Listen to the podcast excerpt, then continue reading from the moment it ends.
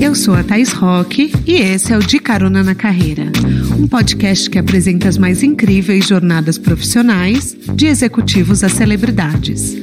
Juntos, nós vamos passear pelos caminhos percorridos por pessoas de sucesso e eu vou te mostrar que o impossível é só uma questão de ponto de vista. Vamos embora? Nosso passeio de hoje é pela trajetória da Daniele da Mata, que ela é CEO de uma empresa multiplataformas de beleza negra. Ela é desenvolvedora de produtos para marcas globais, gente parceira de gigantes do mercado de luxo, também é influenciadora. Enfim, uma mulher familiarizada a assinar contratos de seis dígitos. É com essas palavras que a Daniele é descrita em revistas de segmento de moda e empreendedorismo. E eu gostei tanto da definição que eu trouxe aqui para o nosso programa também. É uma exposição em espaços midiáticos que são metas de muitos empreendedores. É algo que ela conquistou graças à combinação de inovação, visão de negócios e, claro, muito suor.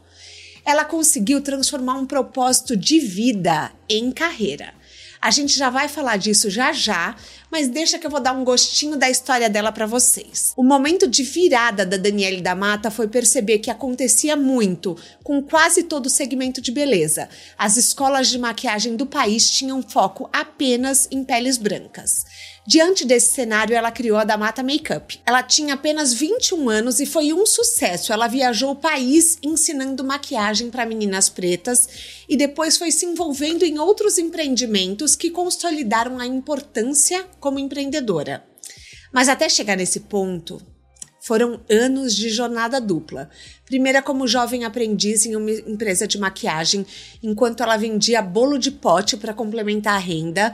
Depois, ela foi se revezando entre aulas de maquiagem e o trabalho como garçonete em um restaurante vegetariano. Hoje, a Damata é sócia da Belong Bee, consultora de diversas marcas como Bruna Tavares e Avon, e contém um grama, e também divide com a gente as escolhas certas e erradas que fez ao longo da sua jornada. Vamos entender como esse negócio nasceu? Apertem os cintos que a Estrada da Mata já começou. Da Mata, seja bem-vinda ao De Carona na Carreira. Quer dar um oi pros nossos caroneiros? Oi, gente. Ai, eu tô tão animada. Ai, eu também tô muito animada, gente, porque eu sou fã da Da Mata. Eu vou falar, eu tava elogiando os looks dela aqui antes, então, para quem não segue, eu vou postar alguns nos stories, mas sigam a Da Mata, porque ela é maravilhosa. É um show de autenticidade. Obrigada. E Da Mata, você começou como jovem aprendiz. Vamos Sim. lá, jovem aprendiz aos 15 anos trabalhando numa fábrica de maquiagem, mas você não se maquiava. Não. Foi isso mesmo? Foi. E é engraçado, né? Porque esse. O Jovem Aprendiz é um programa que tem. Eu acho que ainda tem até Tem, hoje, tem. né? Uhum. E tudo começou ali com uma vontade de trabalhar, óbvio, mas também com. Minha mãe precisava ali. E aí eu fiz um teste, um- uma entrevista, assim, bem simples. E me chamaram pra trabalhar numa fábrica. Uhum. Eu nunca vou esquecer a, a van passando 5 da manhã. E eu pensando, Uhum. o que tá acontecendo? Eu, sou...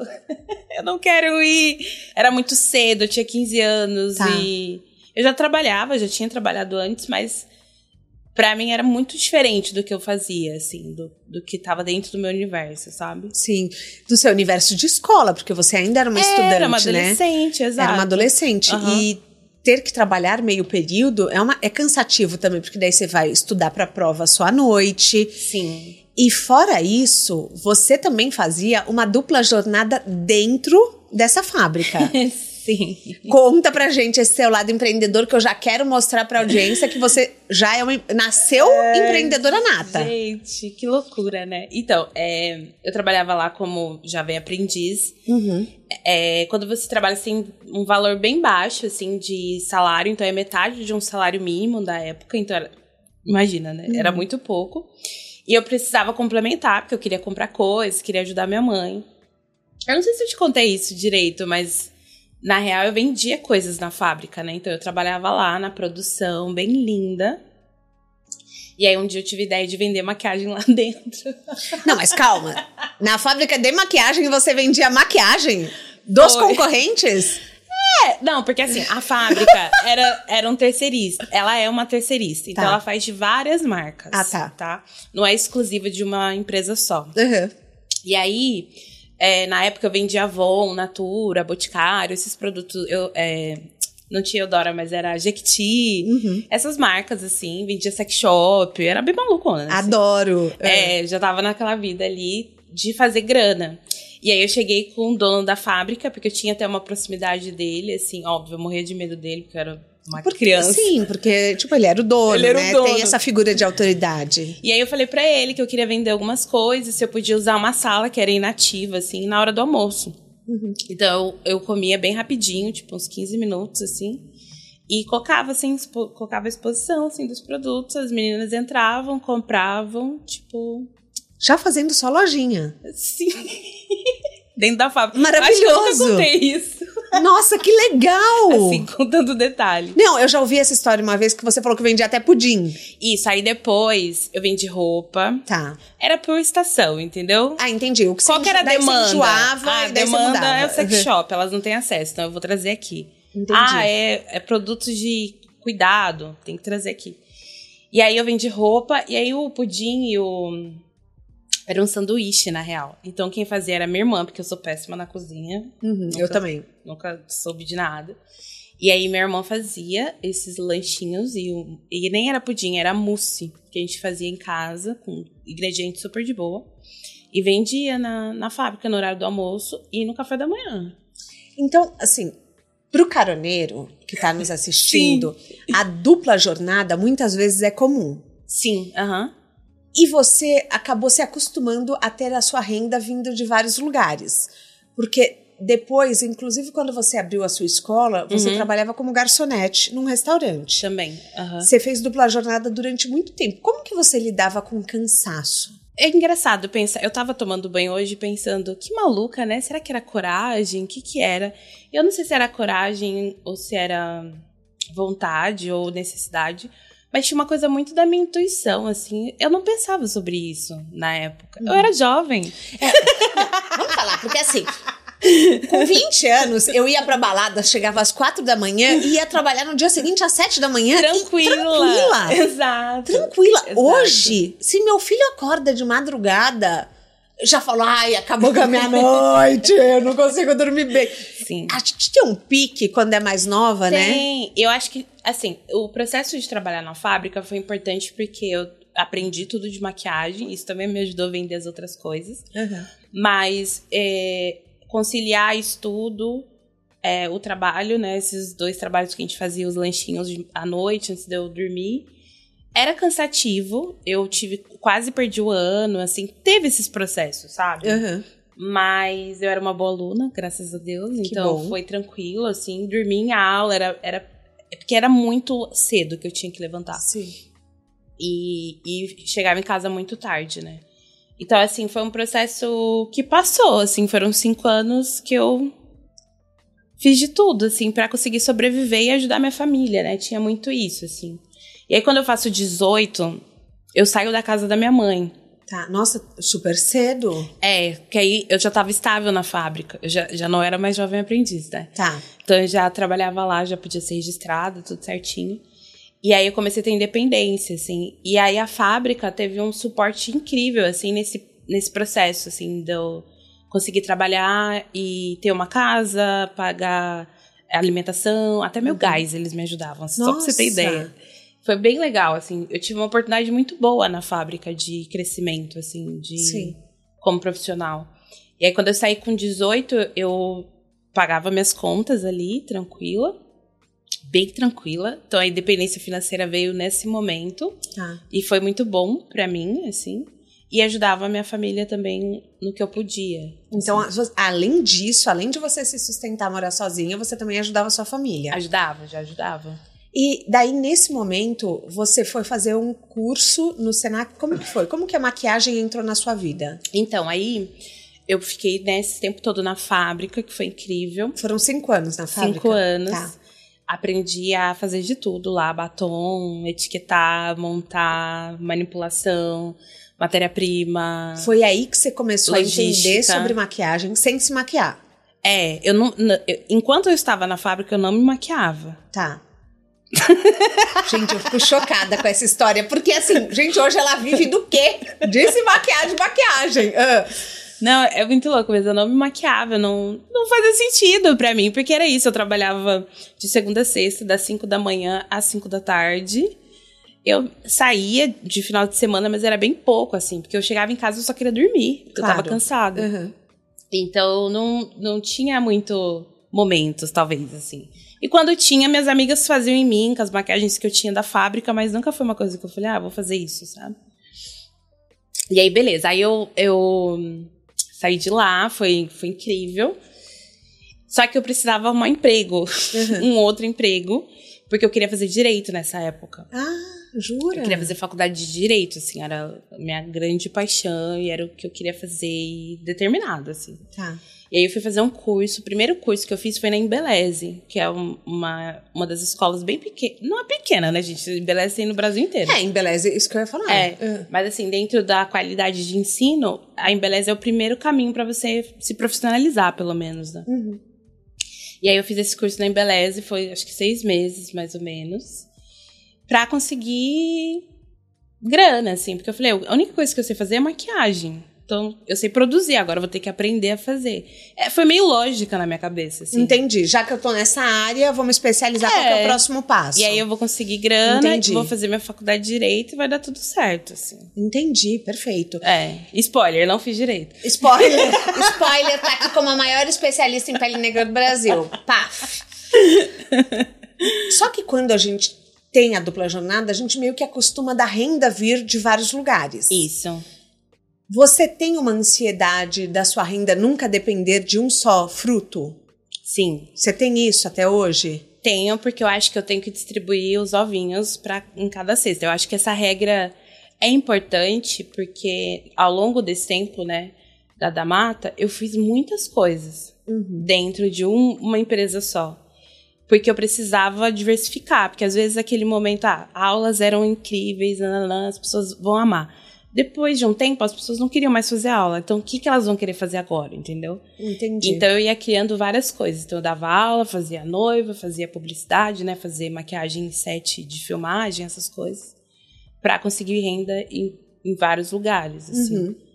Pelo menos um ia ter que dar uma segurada. Quando você tem a renda vindo só de um lugar, hoje você se aquece, você fala: não, não, não posso ficar parada, preciso criar um novo projeto. Depende. Tá. É, hoje, por exemplo, pra mim é importante a renda não vir é, 100% do que eu gosto.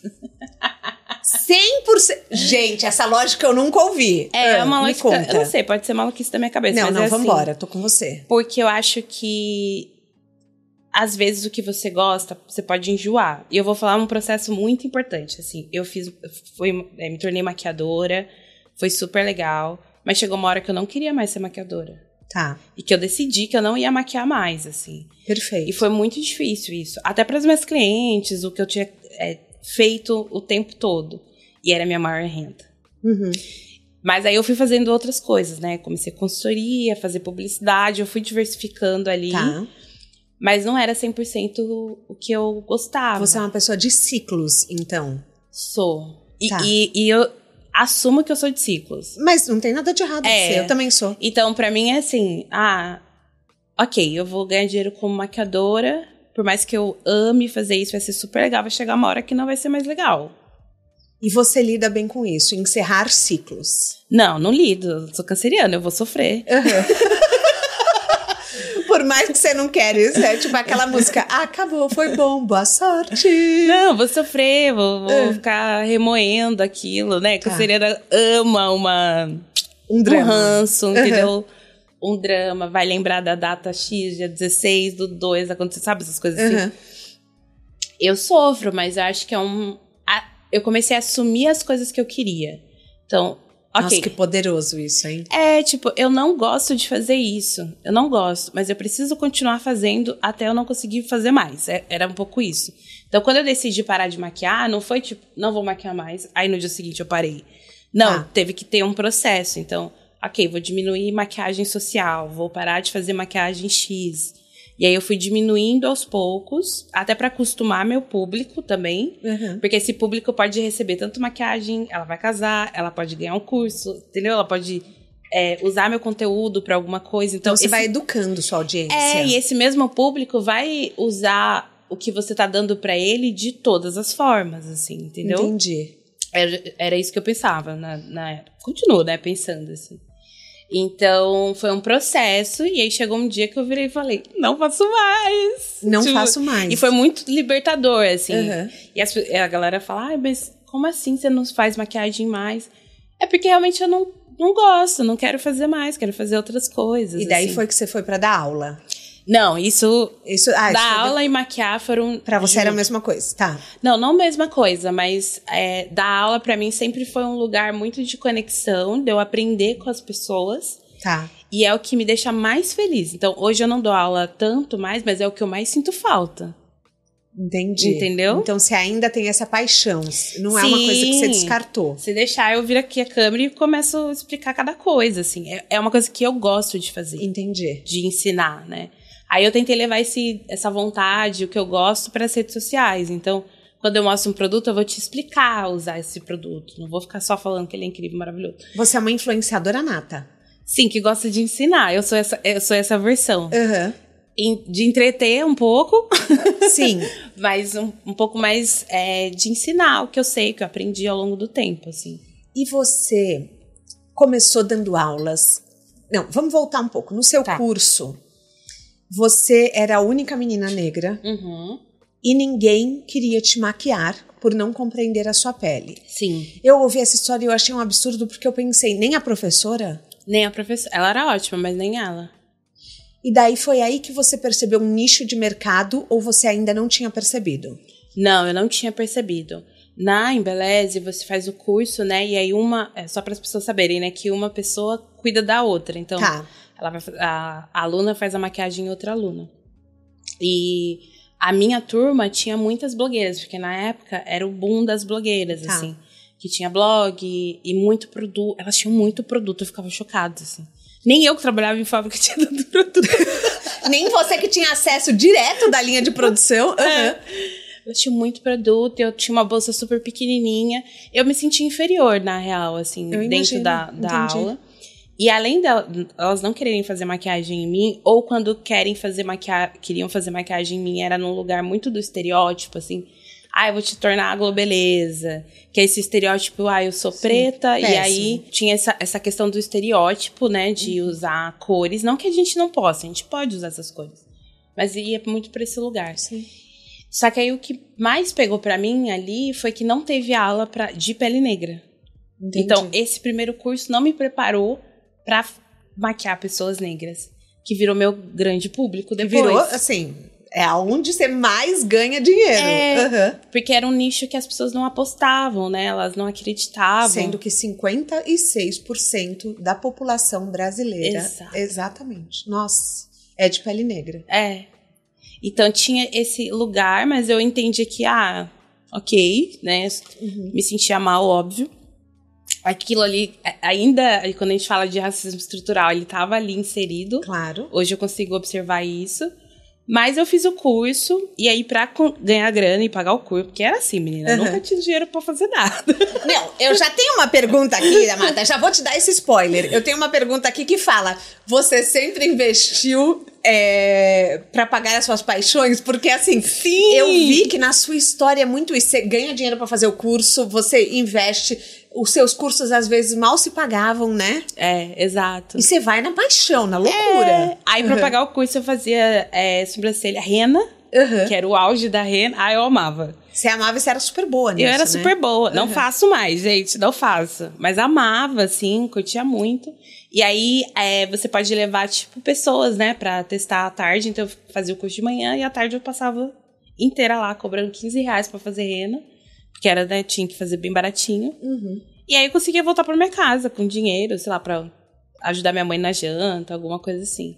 Então foi assim que eu banquei também. E daí você começou a juntar dinheiro para abrir a sua escola. Não, nossa, minha história é grande, né? Mas calma. Não, mas tô, tô amando, é que eu tô ansiosa, eu já quero uns spoilers, gente. Desculpa, desculpa. Normalmente eu não faço isso em entrevista. É que eu tô tão ansiosa com a história da Damata, porque eu acho uma trajetória é, que ela vive de uma paixão tão de dom. Porque é um dom. De querer gente, fazer, né? De querer fazer. É, é uma história tão incrível para mim, porque eu vejo em você uma vontade de fazer acontecer, não importa como. Não importa como. Eu Exato. vejo isso muito em você. Mas acho que é legal a gente contar para as pessoas também que nesse processo todo rolou insegurança em todos os lugares. Assim. Rolava? Assim. Rolou, porque assim, por exemplo, eu fiquei acho que dois ou três meses com a minha bolsinha pequenininha azul, eu nunca vou uhum. esquecer. É, parada, porque eu não me sentia pronta para maquiar as pessoas, eu tinha muito medo. E aí uma amiga minha, Janaína, que é cabeleireira maravilhosa lá em São José dos Campos, ela virou para mim e falou assim: "Eu tenho um, uma debutante aqui é. e vem que eu vou te ajudar". Eu falei: "Mas eu não tenho produto". Ela: "Não, eu levo tudo. Levo, vamos, vou passar aí, passo com o carro". Era em Aparecida. E só, eu não sei se todo mundo sabe disso, mas a Aparecida tem uma população negra muito forte. Eu não sabia. E com uma tonalidade de pele retinta, que é uma pele escura é, por ser de Minas, enfim, tem todo um processo ali de é, quilombos que aconteceram naquela região. E Ou aí... seja, o curso que não te ensinou nada sobre o tema.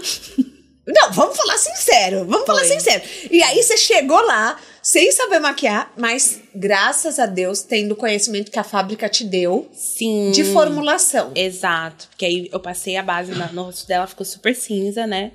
E aí eu é, peguei o, um pigmento que eu tinha dentro da bolsa, que era da fábrica. Porque a sorte que eu tinha do Levi, ele me dava várias coisas. Eu sei que a gente tinha contado do Levi daqui a pouco, Levi, né? Então, o Levi é o mentor dela. O meu mentor, é. E aí ele me, me dava esses pigmentos, aí eu coloquei um pouquinho de pigmento, quebrou o cinza, fiz a maquiagem de todo mundo desse jeito. E, e pensei, caramba, agora acho que eu sou maquiadora. Que aí foi ali a, que eu iniciei. Que assim. você deu o start. E foi legal porque essa minha amiga tinha um salão já focado em pessoas negras, né? Que ela fazia só cabelo de pessoas ah, negras. Ela já tinha. E aí ela contou para as pessoas, tipo, ah, a Dani faz maquiagem. Tipo, começou a oferecer meu serviço sem eu estar preparada. Ela falou, tô nem aí. Uhum. Eu vou, vou, te, vou te colocar nesse negócio.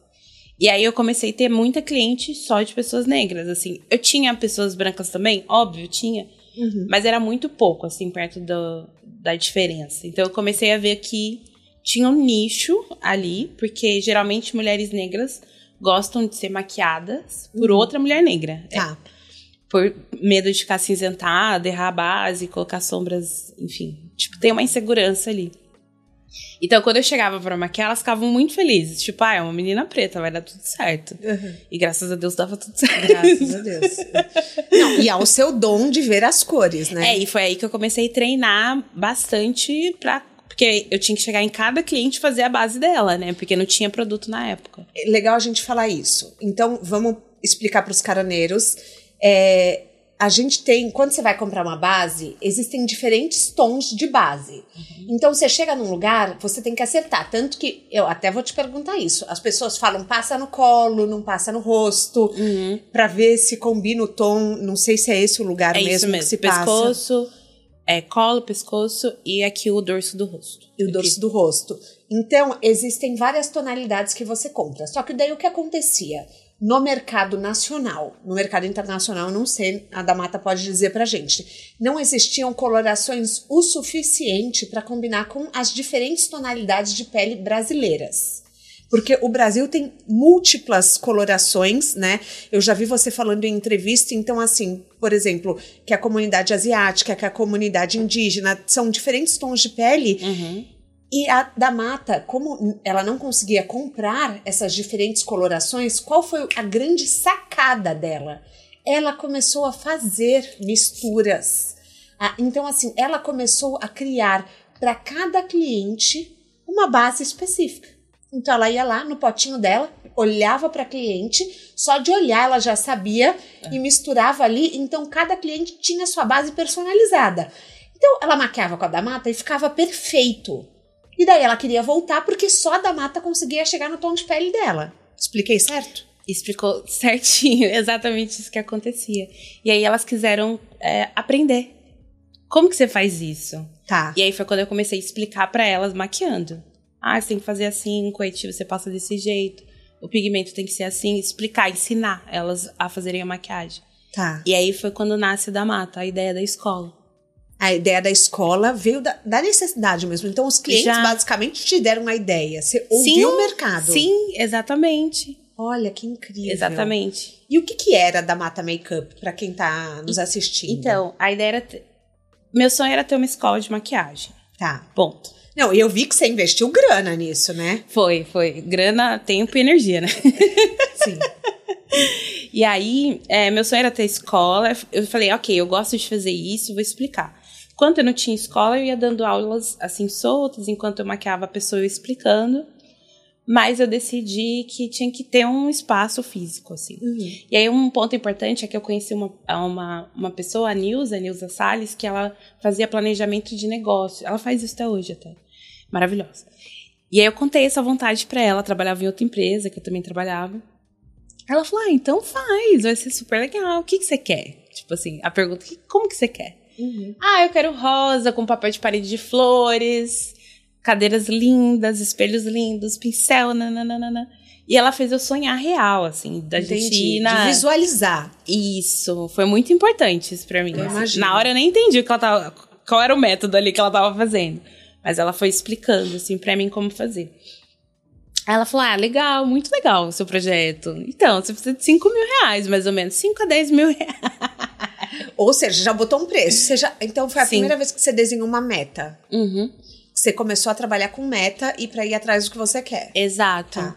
Aí foi quando eu virei garçonete e trabalhei numa loja de 4x4, né? Que eu falei pra você que te contei. Uhum. Pra conseguir ganhar esse dinheiro. Então, lá eu era administrativa, já tinha experiência nisso, assim, já era super legal. Mas eu não entendia de carro, né, gente? Não, sim. eu continuo não mas entendendo. Mas trabalhei lá. Não tem problema. Sempre me virei. E aí, eu tinha que trabalhar seis meses lá. Entendi. Pra Pra juntar essa conseguir. grana. Uhum, pra conseguir juntar essa grana. E você abriu a escola. Isso. Eu nunca vou esquecer o dia que eu fui embora do trabalho, assim, pensando, eu nunca mais vou precisar entrar naquela loja. Não que eu não gostasse, eu gostava Não, da galera, sim. mas não era meu objetivo. Não era seu objetivo. Né? Tipo, tinha um foco ali. Você fez assim, é, é, eu- é o que eu falo, chamo de plano ponte. É um plano meio pra justificar um fim. Uhum. Então, assim, você queria grana pra abrir a escola e aí você abriu. É. E aí, a- de final de semana, eu trabalhava num restaurante de comida vegetariana, assim, super cool da cidade. E aí eu ia lá, trabalhava final de semana, dava super grana legal, e aí eu ia juntando, assim, esse. Tanto o trabalho que eu fazia durante a semana, quanto o restaurante. E maquiava, né? Quando E dava maquiava, ali, uhum. tipo. Então, você tinha essas, esses múltiplos, essas múltiplas carreiras. Sim. E daí, nesse momento, você criou o Negras do Brasil. É, aí o Negras, ele veio muito da ideia de que legal que eu fiz aqui na escola, só que ela tá só em São José. Ai, quero mostrar pra mais gente isso. Visionária. Porque a ideia pra mim era. é, A maquiagem foi tão importante pra minha autoestima, a maquiagem me transformou tanto. Eu preciso contar isso pra outras pessoas. Eu tinha essa vontade, assim, Mas era muito sente- latente. Você sentia essa questão da autoestima em outras alunas? Sim, sim. Tanto que a aula, o início da aula era total sobre autoestima. Sobre reconhecer nossos traços. Tanto que é, a minha maior dificuldade naquele começo foi as pessoas, as meninas que queriam fazer o curso se sentirem negras. Tinha essa problemática. Sim. Então elas não achavam que elas eram negras suficientes para fazer meu curso.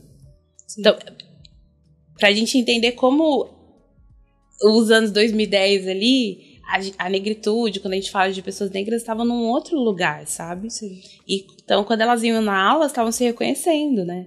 Sim. Tanto com elas mesmas, Com mas elas com outras mesmas. pessoas. Daí que elas falavam, poxa, tem uma pessoa igual a mim, com a mesma tonalidade, com o mesmo problema que eu, que eu não acho minha base, o coitivo e tudo mais. Então, eu tinha esse foco muito grande em autoestima. Pra mim, sempre foi importante. Devia ser emocionante pra você. Era um encontro, assim, eu falava que era terapêutico. E pra mim era também, porque se eu escuto a história dessas mulheres, você entende o que tá acontecendo, o motivo que elas querem usar maquiagem, Uhum. ou não, não querem também. Então, pra mim sempre foi importante esse processo, assim. Só que eu queria levar isso pra mais lugares. E aí eu fiz um. Fiz dois. Fiz um curso em São Paulo, me chamaram. Uhum. Aí eu fiz um curso no Rio também. Você já divulgava na internet os seus cursos? Sim, sim. E, e aí eu fazia em parceria com uma outra empreendedora, que era a Michelle Fernandes. Era não. O nome dela é Michelle Fernandes, da Boutique de Crioula. E ela vende turbantes e acessórios. Então, era um combo, assim, pra gente. Tipo, a, a maquiagem junto com o turbante. Com turbante. Com, como empoderamento feminino negro. Tipo, era incrível, assim. Tá. E a gente foi pra, pro Rio de Janeiro, foi incrível. Foi quando eu conheci a Rosa, a Negra Rosa. É, ela, ela vem, a gente tá agendando. Ai, muito bom. Que ela foi na minha aula, quase chorei por dentro, que ela era minha ref já, referência da Uhum. vida. E aí eu fui pra Salvador. E lá eu falei, gente, tá tudo errado. Foi lá. Foi a lá. grande virada de chave. Foi. Eu escrevi o Negras no aeroporto de Salvador. Tá. Conta pra gente o que é o Negras. A ideia foi que eu queria passar por todos os estados brasileiros, ensinando automaquiagem para mulheres negras e falando sobre autoestima e nossa estética. Tá. Esse era o objetivo primordial, assim. Caos. E aí, Eu prestando uma atenção. Caos. ah, é maluca, né? Porque aí eu Por todos os estados brasileiros, mas você também não sonha pequeno, hein? Não, é, né? Eu fui muito malucona. Não, malucona, malucona, adorei. E aí É. eu peguei e eu tinha, sempre tive reserva. Então, desde a escola eu guardava dinheiro, né? Tá. É, a vida era difícil, mas eu guardava um pouquinho de grana. E aí eu fazia muita noiva, que era o que banca- me bancava, assim. É, porque noiva é uma grana muito maior. Tipo, por exemplo, maquiar uma noiva é três vezes uma o valor. maquiagem normal. É, exato, exato. Uhum. Eu tinha que levar em consideração o contexto social dessas mulheres negras, que a maioria tá num lugar muito vulnerável financeiramente. Mas era o que me bancavam, assim. Elas Sim. parcelavam em 5 mil vezes, parçavam, elas Uhum. pagavam bonitinho, assim, era tudo. E era um ícone. Fazia um monte de noiva, tinha um ano pra frente, era agenda lotada, assim. Aí eu peguei o dinheiro das noivas e falei, vou fazer o Negras. Tá. E vai dar tudo certo Uhum. na minha cabeça. Vou cobrar ali uns 50 reais, 30 reais para as meninas fazerem a aula. Porque para mim sempre foi um negócio. Isso em 2010, né? A gente tem que é, contextualizar. a- não, isso já é 2013. Tá. E eu sempre quis que as pessoas entendessem que aquilo era um negócio, era meu trabalho. Porque o que eu fazia na época, o que eu faço ainda, tem uma relação de ONG muito Uhum. forte, sabe? Jura? Aham. Então as pessoas tinham dificuldade de entender por que, que eu tava cobrando, porque elas achavam que aquele trabalho tinha que ser de graça. Entendi. Não só as mulheres negras, as marcas, as pessoas que me contratavam e tal. Então foi muito difícil mostrar pra elas que aquilo era meu trabalho e eu precisava ser remunerada por isso, sabe? Sim, claro. Foi, foi bem tenso nessa época, então eu comecei num valor bem simbólico. Ele não pagava nem a viagem, assim, mas pra mim era importante, pelo menos, ter um valor pra elas entenderem que aquilo era um serviço que eu estava oferecendo e elas estavam pagando por aquilo, assim. Isso também é muito importante pra gente não ficar no, no lugar. Você teve que aprender na marra a cobrar. Aham. Porque, assim, muitos empreendedores no começo de carreira têm dificuldade de pôr o próprio preço. Então, isso também foi um desafio que você teve que vencer. sim. Tá. Sim, todo o tempo. Até hoje, Não, hoje não, graças a Deus, né? Tá. Chega já. Até hoje você já entende bem, assim, É, essa questão do seu valor, de você Sim. precificar. Tá. Tem, eu trabalho com, com a Casé Fala, que faz todo esse Ah, tá. processo pra mim. É super legal, assim. Mas no começo eu tinha maior dificuldade, mas cobrava. Cinco reais, vou te cobrar, mas é cinco reais. Mas cobrava. Uhum. E aí eu fiz o. ia pra, de ônibus pra essas cidades. E quando eu chegava lá, tinha uma outra mulher negra que queria me ajudar. Então sempre foi desse lugar de uma mulher negra querer me levar pra cidade Uhum. pra conectar com outras mulheres negras daquela cidade. assim. Perfeito. E aí eu ficava na casa delas, né? Então eu ficava lá, tomava banho lá, comia tudo, tudo, tudo lá, gente. Era assim. Entendi. tipo, Era, era- uma coisa é, bem, bem sororidade. Era uma questão de muito apoio mútuo. Muito. Pra mim é- foi ali que eu aprendi o que é isso. Muito interessante. Porque não fazia sentido, elas, elas não precisavam me ajudar. Elas não precisavam, mas elas também queriam aprender com você. Muito! E elas curtiam, adoravam produzir, montar sala. Elas entendiam o seu valor. É. E eu amava, assim, eu ficava muito feliz. Eu tenho amigas até hoje, assim. Tem amiga em cada estado, é muito bom isso. Que legal. Assim. E aí eu viajei pro, pelo Sudeste primeiro de, de ônibus. Aí fui para Brasília 5 mil vezes de ônibus, 15 horas para voltar, Nossa. 15 horas pra ir. Ai, que tristeza. E era bem triste. A gente ri hoje, mas na época. É, e aí, nessa época do Negras, é, uma outra parceira que eu tive, que também é uma, é uma empreendedora, é a Neizona. Que é a- ela tem uma marca que chama Dress Coração. Ela é maravilhosa, tem que conhecer ela. É, Ela é de Salvador. me apresenta. E Lu, é, o nome dela é Lu Nascimento. Ela topou entrar comigo nessa, assim. Ela falou: tá bom, vou- vamos fazer isso junto. E era muito bom ter uma companhia, porque eu tinha viajado muito sozinha já, sabe? Eu Então, imagino. Ter uma companhia ali pra te falar: não, seu trabalho é legal, você tem que continuar. Te dá esse apoio, essa motivação, É, né? E aí a gente viajou um monte de cidade também juntas. E ela fazia a parte é, de aula sobre estética negra, que é incrível, era uma aula linda. E eu fazia de maquiagem, assim. Então a gente ia junto. E aí chegou uma hora que a gente tinha que ir pro Nordeste. Eu falei, gente, não tem como mais, né? Não tem como eu ir de ônibus pro Nordeste. Sim. E daí foi que, você- que as marcas entraram. É, aí foi o primeiro apoio que eu tive da Avon e da MAC. E foi você que foi bater na porta e apresentar o projeto? Ou elas já ouviram falar de você? Como que, como que a gente chega para marcas e vende um projeto? Então, pra- no meu caso, foi tudo network, assim. A Avon, eu já trabalhava com ela desde 2014. Eu tenho campanha com ela com a Avon em 2000 2015, 16, assim. Tá. E depois eu virei maquiadora mesmo, né? Tipo, fazendo publicidade pra eles. Então tinha essa relação. Ah, tá. Entendi. Eles já estavam me vendo ali trabalhar. E eu falava do Negras em todo lugar que eu ia. Uhum.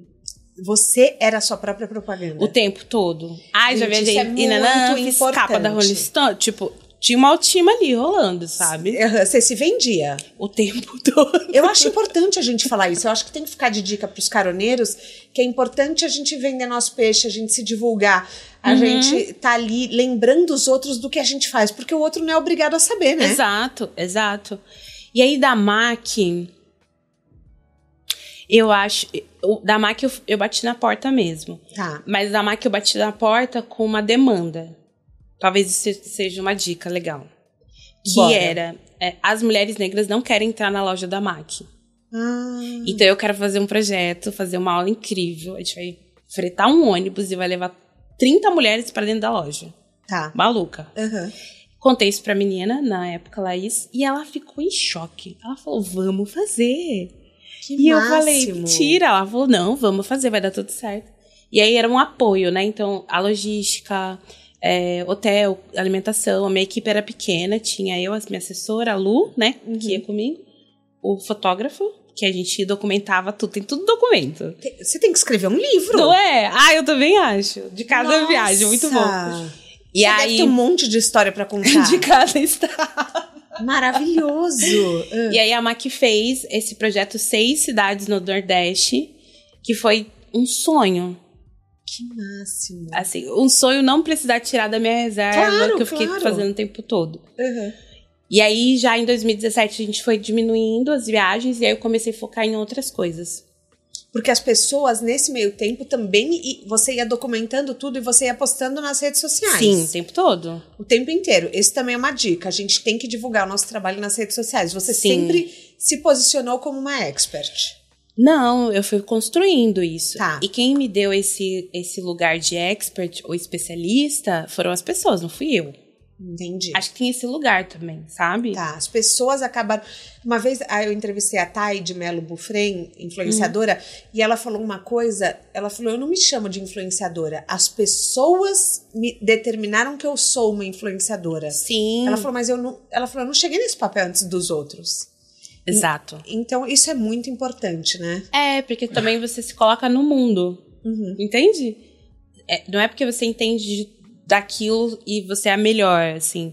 Porque eu aprendi muito com outras. Tem muitas pessoas negras atrás de mim, que veio antes de mim, no caso, e que me ensinaram muito sobre empreendedorismo, sobre cor, sobre tonalidade, so- sabe? Sobre, sobre muitas coisas, assim. Então, é, o lugar de especialista foi, foi sendo construído. É óbvio, as pessoas me viam só falando de pele negra, então elas falam, pô, essa menina tá focando Sim. só nisso, assim. Uhum. E aí, para vender os cursos, eu fazia vídeo na internet. Era esse o jeito. Tá. Era só Facebook, não tinha nada mais. Nossa, não tinha Instagram ainda. Tinha, mas tinha, ele era, era pouquinho. Uhum. Aí depois, quando o Instagram melhorou, né, que ele veio com força, eu fui pro Instagram. E era vídeo, eu me maquiando, mostrando o produto. Nesse período eu vendi mais maquiagem, uhum. que eu dava aula, e as meninas queriam a maquiagem que eu usei, então eu vendia também. Legal. Os acessórios, pincel, esponja. Eu no 25 de março, gente, eu era rainha, entendeu? Comprava as coisas todas eu amo. pra vender no curso. Assim. Claro. Assim. É isso aí, também cabeça dava mais de empreendedor. Grana. Cabe... Nossa, total mentalidade de empreendedor para dar mais grana e dar experiência, né, para elas, elas uhum. conseguirem fazer depois. Então eu tinha esse lugar, assim, sabe, de ir tentando sempre fazer o que eu queria. Isso era muito importante. Tá. Mas ganhar dinheiro. Ganhar dinheiro, claro. Porque não adianta só querer fazer uma coisa que você gosta sem ganhar dinheiro, entendeu? E, e é curioso da sua trajetória que você monetizou uma paixão muito não comum, que é a paixão pelas cores. Uhum. Então, é, o seu dom, que é de bater o olho e entender. É, é, gente, é um dom. Você bater o olho e entender a tonalidade uhum. e falar falta azul, falta isso, falta aquilo. Sim. É, você entender, você tem uma lógica, Levi, vamos falar do seu mentor daqui a pouco. Sim. Mas assim, ele te ensinou muito bem. É, e você transformou disso vários negócios, né? Então é. eu, eu fico muito assim apaixonada pela sua história. Porque, não, porque é verdade, né? uhum. né? Você transformou isso num mega business. Você vê e desdobra em outros negócios. Por exemplo, você vendia a esponja, você vendia o pincel. Sim, então você sim. olhava e falava, o que, o que mais essas mulheres podem precisar, né? É. era, era esse o meu objetivo, assim. E aí, na, enquanto isso tudo acontecia do Negras, Vida Linda, tudo tranquilo, ainda fazia maquiagem, tá? Era maquiadora. Tá, você ainda era. Das minhas duas amigas, a Lineker e a Tássia Reis, que são minhas amigas. E eu era maquiadora delas oficial, fazia publicidade loucamente, fazia capa, revista Barry Claire, Glamour, todas que me chamavam, eu fazia. Tudo isso enquanto Negras acontecia. Uhum. Sim, porque o Negras não dava grana. Tá. Negra, o Negras era um posicionamento de marca. De marca. E você tinha consciência disso? Tinha, tinha. Tá, legal. Tinha, porque quem tinha que me validar são as mulheres negras, né? Não é a marca. Uhum. Não, não, porque às vezes a gente pensa, ah, esse negócio não tá dando dinheiro, só me dá visibilidade, eu vou fechar. Uhum. Já, e, e, eu, eu entendo isso muito porque o podcast, durante muitos anos, é, não me trazia renda nenhuma, mas me posicionava como uma pessoa que fala de carreira. Uhum. Então, é, eu sabia que era importante eu ter, mas muitas vezes a pessoa não tem essa visão de olha, isso é um posicionamento, isso, tam, isso é um investimento que faz parte.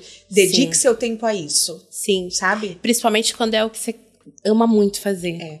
Aí você faz de graça. É verdade. Se deixar, entendeu? Uhum. Acho que tem que estar tá nesse lugar quando é para se posicionar.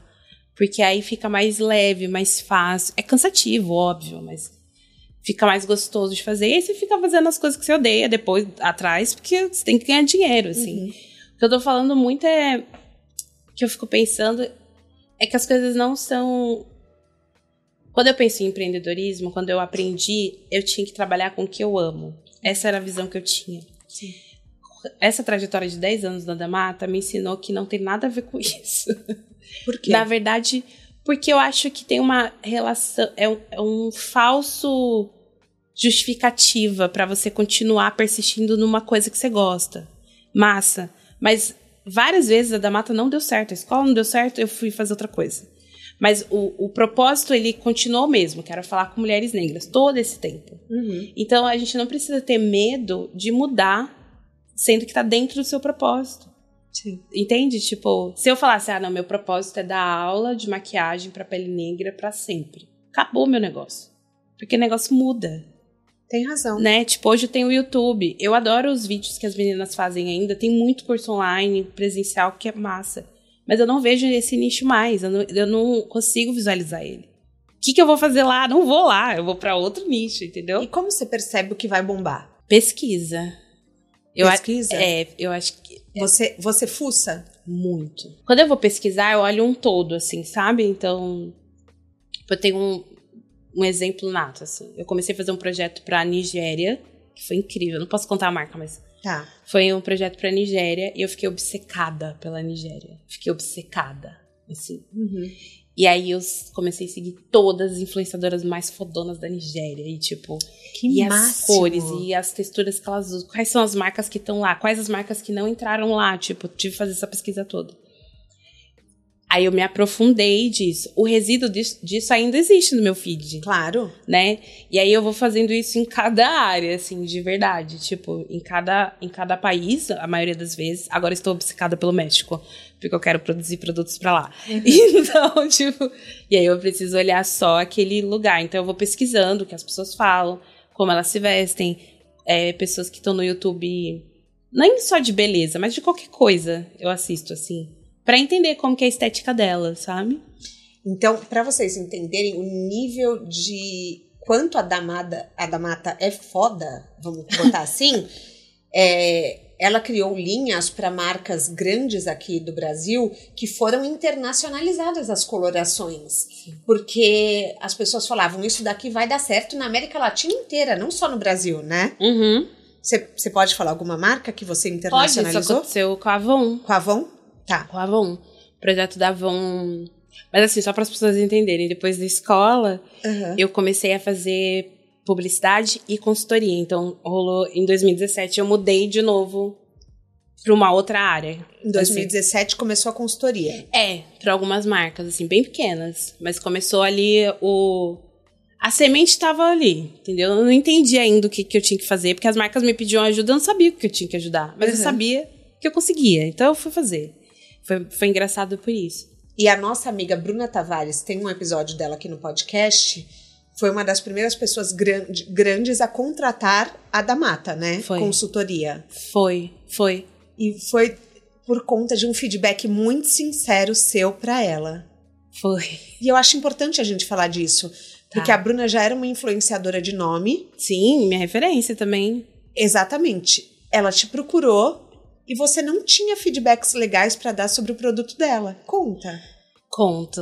É bem delicado, mas eu vou, eu vou contar porque eu acho que é importante também. Não, a mas a Bruna é nossa amiga, ela é muito minha ela, amigona. ela, é. enfim, ela sabe também. Aham. Mas assim, a- nas aulas tinha uma reclamação muito grande de várias marcas. Da Bruna era unânime. Tá. Tipo, a gente não vai usar. Elas não queriam usar. Os produ- as alunas, né? E aí, quando eu olhava os produtos, de fato, era, ficava muito acinzentado. Os produtos não funcionavam, eles não eram pra pele negra. Assim, nunca foi pensado pra isso. Então, eu tinha esse feedback interno dentro de mim. Não falava nada, porque eu não sou muito dessa. Não sou reativa né, nas redes sociais, nem com nenhuma marca. Assim. Uhum. E aí eu falei, uma hora vai chegar a oportunidade, porque eu tenho anotações. Tem anotação da Avon, da Boticário, da, de todo mundo, viu, gente? Na hora que quiser. Na hora que quiser, Eu- pede aí é. que a gente fala. E da Uhum. Bruna tinha as anotações. E aí ela me mandou uma mensagem no direct super fofa. Ela é demais. E assim, a Bruna Tavares, nossa amiga hoje, mas é engraçado pensar nela, porque eu vi o YouTube dela, minha, minha, minha vida de maquiagem inteira. Uhum. assim, inteira. Então, eu, óbvio, eu sabia quem era ela. Tinha um pouco de receio, porque eu não conhecia. E ela mandou essa mensagem, foi super fofa. É, no primeiro momento, não foi consultoria que ela me pediu. Eu não lembro como que começou a história. Tá. Não sei se ela queria só mandar produto, me passa seu WhatsApp, alguma coisa assim. Eu mandei meu WhatsApp na época. E aí ela me chamou. E a gente começou a conversar. Eu amo, porque a sintonia já rolou ali. Já entendeu? rolou ali. Uhum.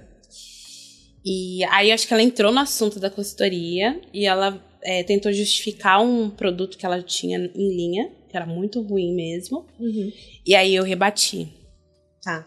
E aí eu virei pra ela e comecei a contar pra ela como que as pessoas viam ela no mercado quando fala de pessoas negras. E assim, eu falei, sua reputação é péssima. Tá. Elas não gostam de você. Não, mas é e importante. eu acho isso muito ruim, porque a gente tá falando de 56% da população que se consideram negros. E a sua marca não atingir esse público, eu acho arriscado. E aí ela super ouviu. Super ouviu entendeu. é, foi muito mágico, assim, para mim na, no dia. E eu achei que eu ia conversar com ela e ia passar, assim, tipo, ah, ok, uhum. falei com alguém legal, né? Aí passou um tempinho, ela me chamou para fazer consultoria. Para fazer um lançamento de um produto que ela já, ti, que ela já tinha sonhado muito, que é BT Skin. A fórmula, que tipo, ela amava a fórmula e tal, mas ela queria cores reais, cores de, mar, de pessoas brasileiras e tal. A minha é F50, viu, gente? Eu Se vocês amo. quiserem mandar, foi da Mata que estabeleceu. Na verdade, Bruna falou para mim: você é o meu tom. Daí, porque eu falei, Bruna, eu só compro base errada. Porque eu, tipo, diferente de você da Mata, assim, eu tenho zero, juro, zero. Não, mas é assim, difícil. É muito difícil. Uhum. E eu acho que o segredo de uma maquiagem boa é o tom da base certo. Exato, exato. E daí eu falei, Bruna, não rola pra mim. Não rola, eu não sei escolher. Daí ela falou, você é meio rosa. Daí eu falei, rosa? Isso. Daí ela falou, sim, o seu tom é meio rosa. Usa F50. Eu falei, tá bom. É. Então, quando você entra numa marca, você faz, inclusive, nomenclatura. Uhum. Você, você faz a. Você, você define as cores, a, ajuda na formulação Uhum. e você também ajuda nas campanhas publicitárias. Então, assim, é um 360. É, porque eu acho que tem que ser nesse formato, senão o produto não entrega é, tudo que você quer, né? Tudo que você desenhou, assim. Uhum. Mas fazer consultoria pra mim é um é é uma das coisas que eu amo também.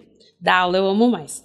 Mas consultoria pra mim me leva pra um lugar muito da Daniele de 15 anos, que tinha muita esperança em ver o mercado melhor, sabe? Porque eu vi muito produto ruim sendo produzido, Sim. que ficava cinza, que ficava horroroso assim na, na pele negra. Então, me, leva pra um lugar muito gostoso, assim, fazer consultoria. E muito criativo também, né? E muito criativo. É. E hoje você acha que o mercado já tem essa consciência? Você acha que o mercado aprendeu? Você acha que. Como, o que você vê? Você, como. Eu sei que você não se chama de especialista, mas eu te chamo. Tá bom, tudo bem. Então, você, assim, como a expert no assunto, você vê que o mercado evoluiu ou ainda estamos. Não, evoluiu bastante. Eu acho que hum, falta vivência no mercado, sabe? De quando eu falo vivência, por exemplo, me tornar especialista em tonalidades de pele negra foi porque eu viajei o Brasil e eu fiquei olhando essas pessoas. E eu olho até hoje, em qualquer lugar que eu vou. É, eu tive que fazer teste nessas pessoas. Então, se eu for desenvolver um produto hoje, eu preciso mandar para Manaus. Tá. Eu preciso mandar para Salvador. Porque esse produto tem que funcionar nesses estados, inclusive aqui, né? E Então, tem algumas partes dentro do mercado que falta tecnologia, falta pesquisa dentro dessa área de pele negra, isso é fato. Ah. Mas se eu for fazer uma análise de 10 anos para trás, quando eu comecei que eu tinha que misturar produto, que era uma época ai, era muito legal parecer, mas é uma época muito triste. Para pra pensar que tinha mulheres que não tinham produto. Eu acho isso absurdo. É um absurdo. Sabe, mas assim? é um absurdo. Então, olhando pra frente, assim, agora eu sinto que a gente melhorou muito, muito, muito, muito mesmo, assim. Mas eu percebo que a movimentação tem que vir das grandes, né? Que foi um, o exemplo, meu maior exemplo de mudança foi quando eu fiz a Avon. Sim. Porque aí você atinge uma estrutura inteira de pessoas negras, né? E, gente, a da Mata, só para vocês terem uma ideia, ela opina até na cor que é impressa no catálogo da Avon. Sim, sim. Não, foi incrível esse processo Avon. E a Avon foi a mesma coisa. Foi um workshop, feedback, todas as anotações das alunas. Uhum. Achei que eu ia ser... Nunca mais eles me chamar, porque foi muito dura essa reunião. Tipo, eu falei mesmo, eu hablei mesmo. Hablou mesmo. E aí eu fiquei com muito medo, eles me chamaram. Foi mais ou menos dois anos pra fazer a Avon. Nossa, Foi um tempão. caramba. Mas é porque também uma empresa internacional assim muito Enorme. grande tem muita burocracia, né? Uhum. Então eu imagino que essa parte também você tenha que ter aprendido e estruturado a sua empresa para atendê-los. Sim, e com pa- muita paciência, né, também. Uhum. E aí a cientista veio para o Brasil, né, que era responsável em desenvolvimento global, a Kinsey. Ela ficou dois dias comigo e eu contei tudo para ela, tudo. Olha, o produto fica assim, fica verde. Ela não dá mata, eu amava, ela não dá mata. Eu falei, fica verde. Uhum. Os produtos não funcionam, a gente precisa tirar essa cartela e arrumar urgente, assim. Aí foi quando ela fez a pergunta se podia ser usado na América Latina. Porque um dos processos que eu faço de consultoria é fazer um estudo afro-indígena, porque eu preciso levar em consideração a população indígena e também os, os descendentes deles, né? Uhum. Então, eu já fiz as cores muito pensado para esse público. Na Avon. Tá. Cada marca eu faço uma coisa, tá? tá. Da Bruna é outra história. Mas da Avon eu achava que era importante mexer nessa cartela. Óbvio, mexer na cartela de pele retinta, que é a pele escura. Mas a, a pele média, a clara, em mulheres negras, era muito importante para mim. E aí ela fez os testes e falou: ok, dá pra usar na América Latina, vamos fazer. Aí falei dos pigmentos para ela que ela tinha que mudar. Então, assim, eles mudaram até a estrutura de fórmula deles. Assim. Sim, com certeza. Foi muito legal, assim. E aí o produto fica pronto, vamos testar, vamos, vamos ver se vai ficar bom nas modelos. Não ficou bom, volta. Corretivo tá fora do tom, porque eu fiz corretivo, base. É mais de 51 novos tons de produtos tá. dentro do catálogo. E aí a campanha saiu em 2020. Parabéns muito linda. Aí me chamaram para fazer campanha da TV. Fui pra TV, gente. Maravilhosa. Foi Eu. Não, tudo. E, e achei melhor, tão bonito. Foi pro catálogo. Foi pro catálogo. Catálogo impresso que circula o Brasil inteiro. Então, acho que é a revista que mais circula o Brasil é, inteiro. Exatamente. É. Então, assim, a pessoa, você vai na casa da avó tomar um café, tem um catálogo da avó. Exato. Então, assim, você chegou em lugares que, que muitas vezes a TV não chega. Não, exato. Então, quando eu falo de mudança, é a gente precisa chegar nesse nível de mudança. Para mim, eu acho. E Sim. tem que ser urgente. Então, quando a gente pensa nas grandes empresas, nos grandes grupos, tem que ser de cima para baixo.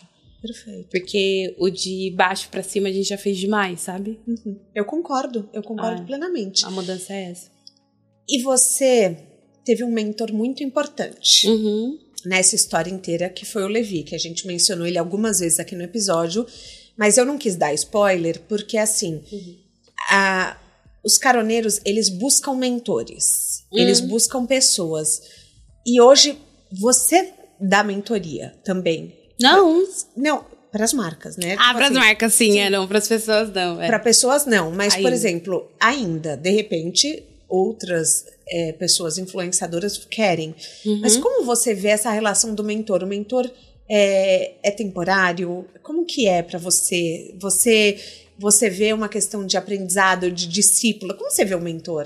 Eu vejo de discípula. Assim, você vê? É.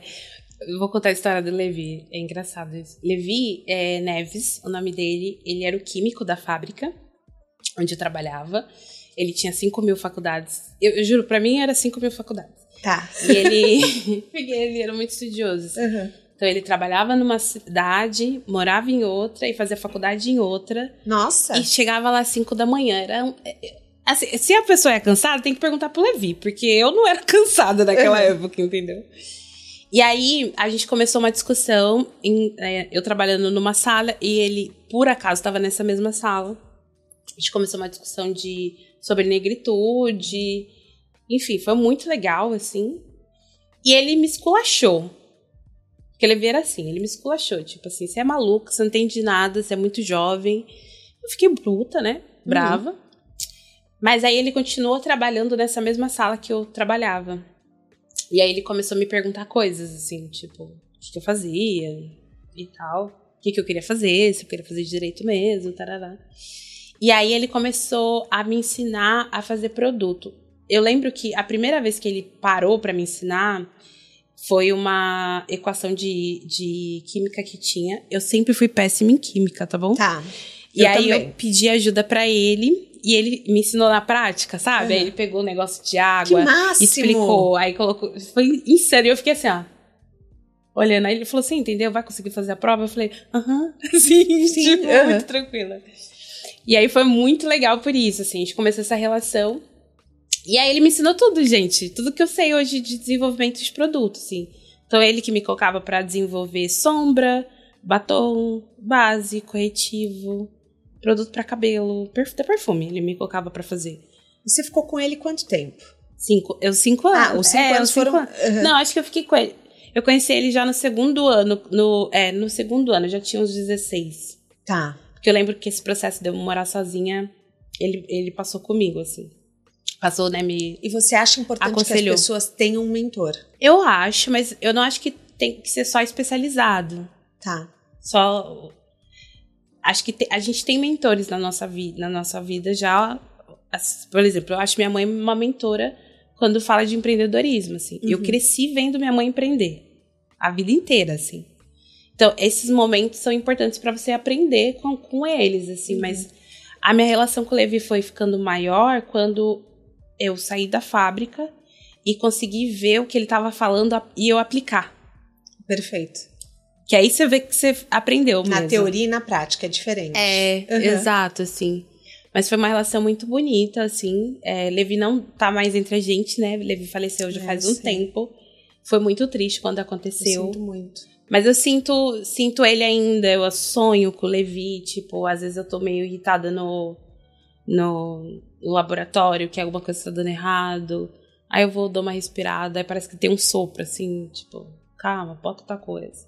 Às vezes eu não sei a, a cor que eu quero fazer, mas não tô conseguindo no laboratório. Às vezes eu sonho com aquela cor. E aí Levi tá falando pra mim como fazer aquela cor. Aí eu fico. Gente, fiquei toda arrepiada. É surreal, é surreal. Ele aparece às vezes, assim, em momentos cruciais, principalmente de carreira. E, e eu fico feliz de deixar ele orgulhoso, assim. Ele soube das coisas que eu fiz antes, né? Depois, antes dele falecer. Mas é uma pessoa muito especial pra mim, assim, que eu aprendi tudo. Eu, eu, eu tenho certeza que o que eu faço hoje com consultoria é porque eu aprendi com o Levi. E sim, o Levi era um homem negro retinto, que Tá. tinha uma história surreal, assim.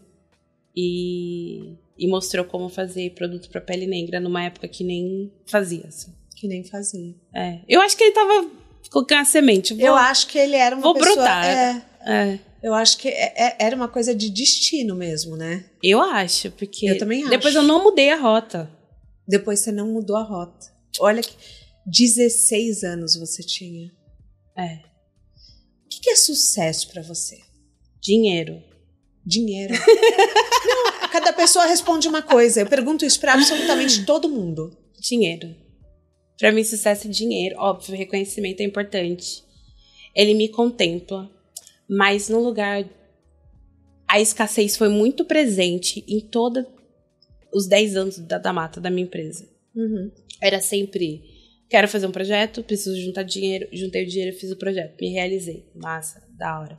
Quero fazer outro projeto. Sabe, tipo, a escassez foi, um- foi um momento muito triste pro meu, pro meu negócio. Uhum. Assim. Para mim, sucesso é ter uma estabilidade financeira que você consiga sonhar mais com o que você quer e não depender exatamente só do dinheiro, sabe? Perfeito. Hoje você é sócia da Belong. Sim.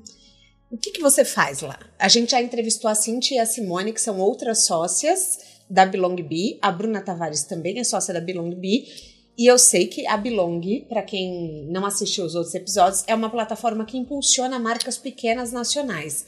Então oferece toda a estrutura de logística, de marketing, de e-commerce. E qual que é o seu papel lá dentro? Então, eu entrei lá muito para pensar diversidade, óbvio, que é a área que eu tô, né? Sim.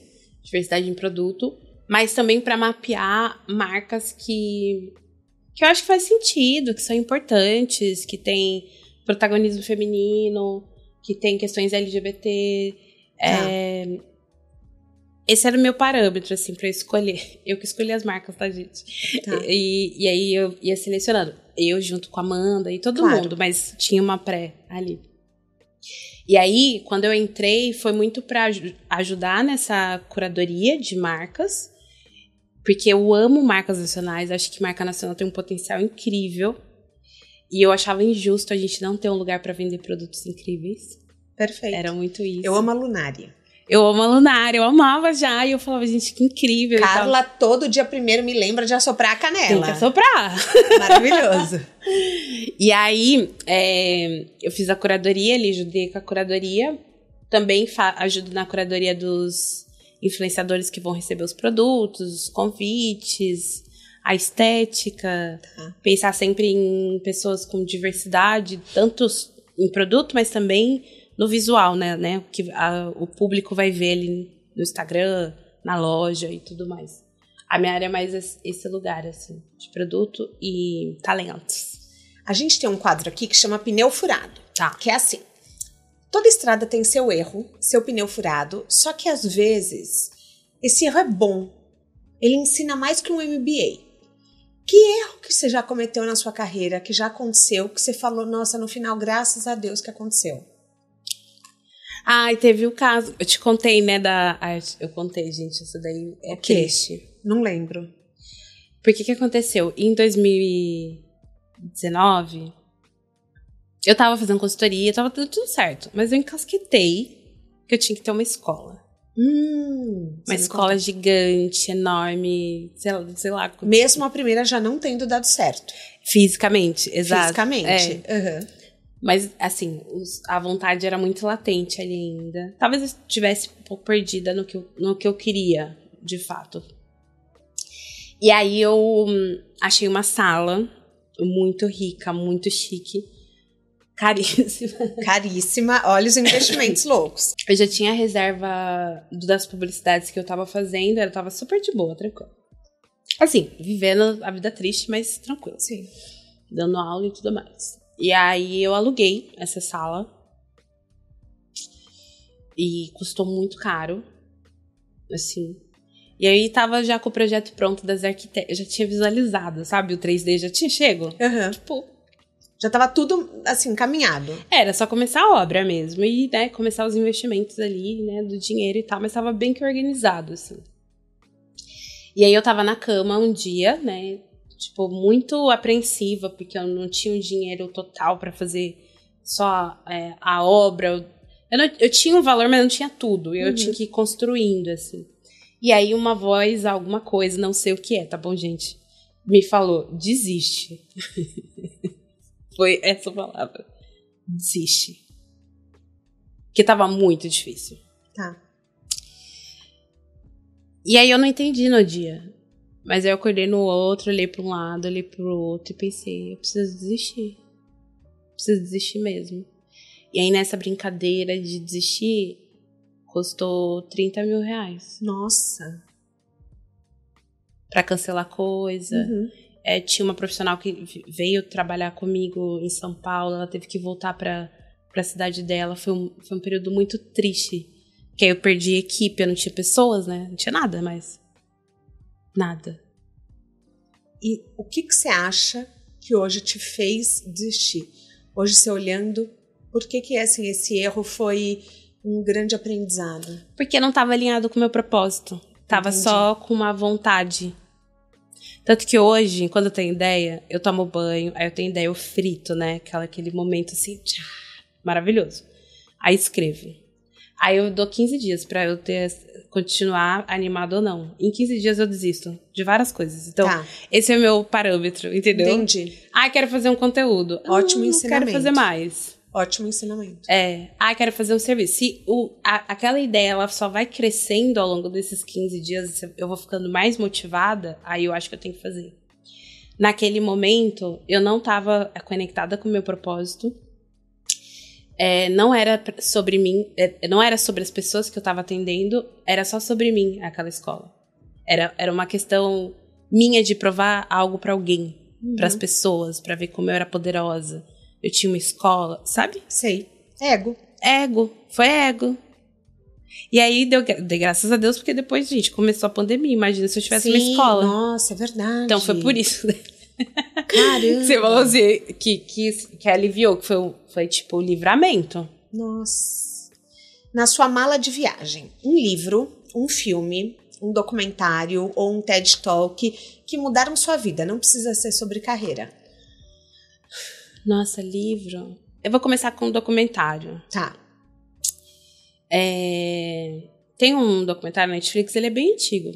Chama 13 Terceira Emenda. Que conta a história sobre... É bem... Enfim, eu sou essa garota punk, tá? Que gosta de umas coisas cabeçuda mesmo. Tá. Talvez não, não é um entretenimento fácil. não é tranquilo. Mas conta sobre o processo de, de prisão, né? De penitenciárias nos Estados Unidos. E como isso é feito em massa a partir de pessoas negras. Então conta essa história desde o começo até qual que é a população que está dentro dessas prisões, que são pessoas negras. Uhum. É um documentário tão bem feito, assim, com. É lindo. Eu aprendi muito ali sobre história, sobre a minha história também, sobre é, racismo, várias coisas que eu achei que foi importante. Eu nem sei porque veio ali na minha cabeça, mas acho que foi um documentário que me marcou muito. Assim. Tá. É, que mais? Algum livro, algum filme? Filme, né? eu amo, eu tenho muito aleatório. Pode falar, pode falar. Eu, Eu, amo amo. ficção científica. né? amo. E aí? então, filme, Distrito 9. Eu amo aquele filme, gente, é meu filme favorito. Jura? Eu nunca assisti. Distrito 9 é um filme incrível, incrível, incrível. E o, uma série, Star Trek, gente. Amei. Star Amei Trek. Deep Space Nine, que tem um capitão que é negro, é maravilhoso essa série, de, que fala sobre muitas coisas atuais, Tá. mas ela é de 92, essa série. É, 92. E, é, acho que é isso, Star Trek. Eu Amei. nunca falei isso, eu tô até morrendo de vergonha, mas é real, é o Não, que mas eu é, é- eu vou deixar o link no descritivo do podcast. Mata, a gente chega ao fim da nossa carona. Gente, eu falei loucamente, né? Eu queria te Você agradecer. gostou? Eu amei. Eu falei amei tudo? porque eu sou sua fã. Sim. Ai, que bom. Então, assim, obrigada. Obrigada Isso. por, assim, explicar a sua trajetória, dar ideias, dar ensinamentos na prática de Uhum. como é. Então, você é uma professora nata mesmo. Porque Sim. você conseguiu traduzir para os caroneiros várias coisas que você falou: peraí, é importante a gente falar isso, é importante a gente falar aquilo. Uhum. Então, obrigada. Obrigada pelo papo. Eu adorei, adorei, adorei. Obrigada. Se você gostou do papo de hoje, eu indico da Simone Sancho, da Cíntia Ferreira, que são outras sócias da Damata na Bilong Bee, e também da Bruna Tavares. O De Carona na Carreira tem a consultoria de conteúdo do Álvaro Leme, a supervisão do José Newton Fonseca, a sonoplastia edição do Felipe Dantas e identidade visual do João Maganin. Todas as dicas que a gente abordou até aqui estão no descritivo da plataforma que você nos escuta. Bora lá no Instagram falar mais sobre o episódio de hoje? A gente volta na próxima semana com mais um de Carona na Carreira. Um beijo grande. Aê!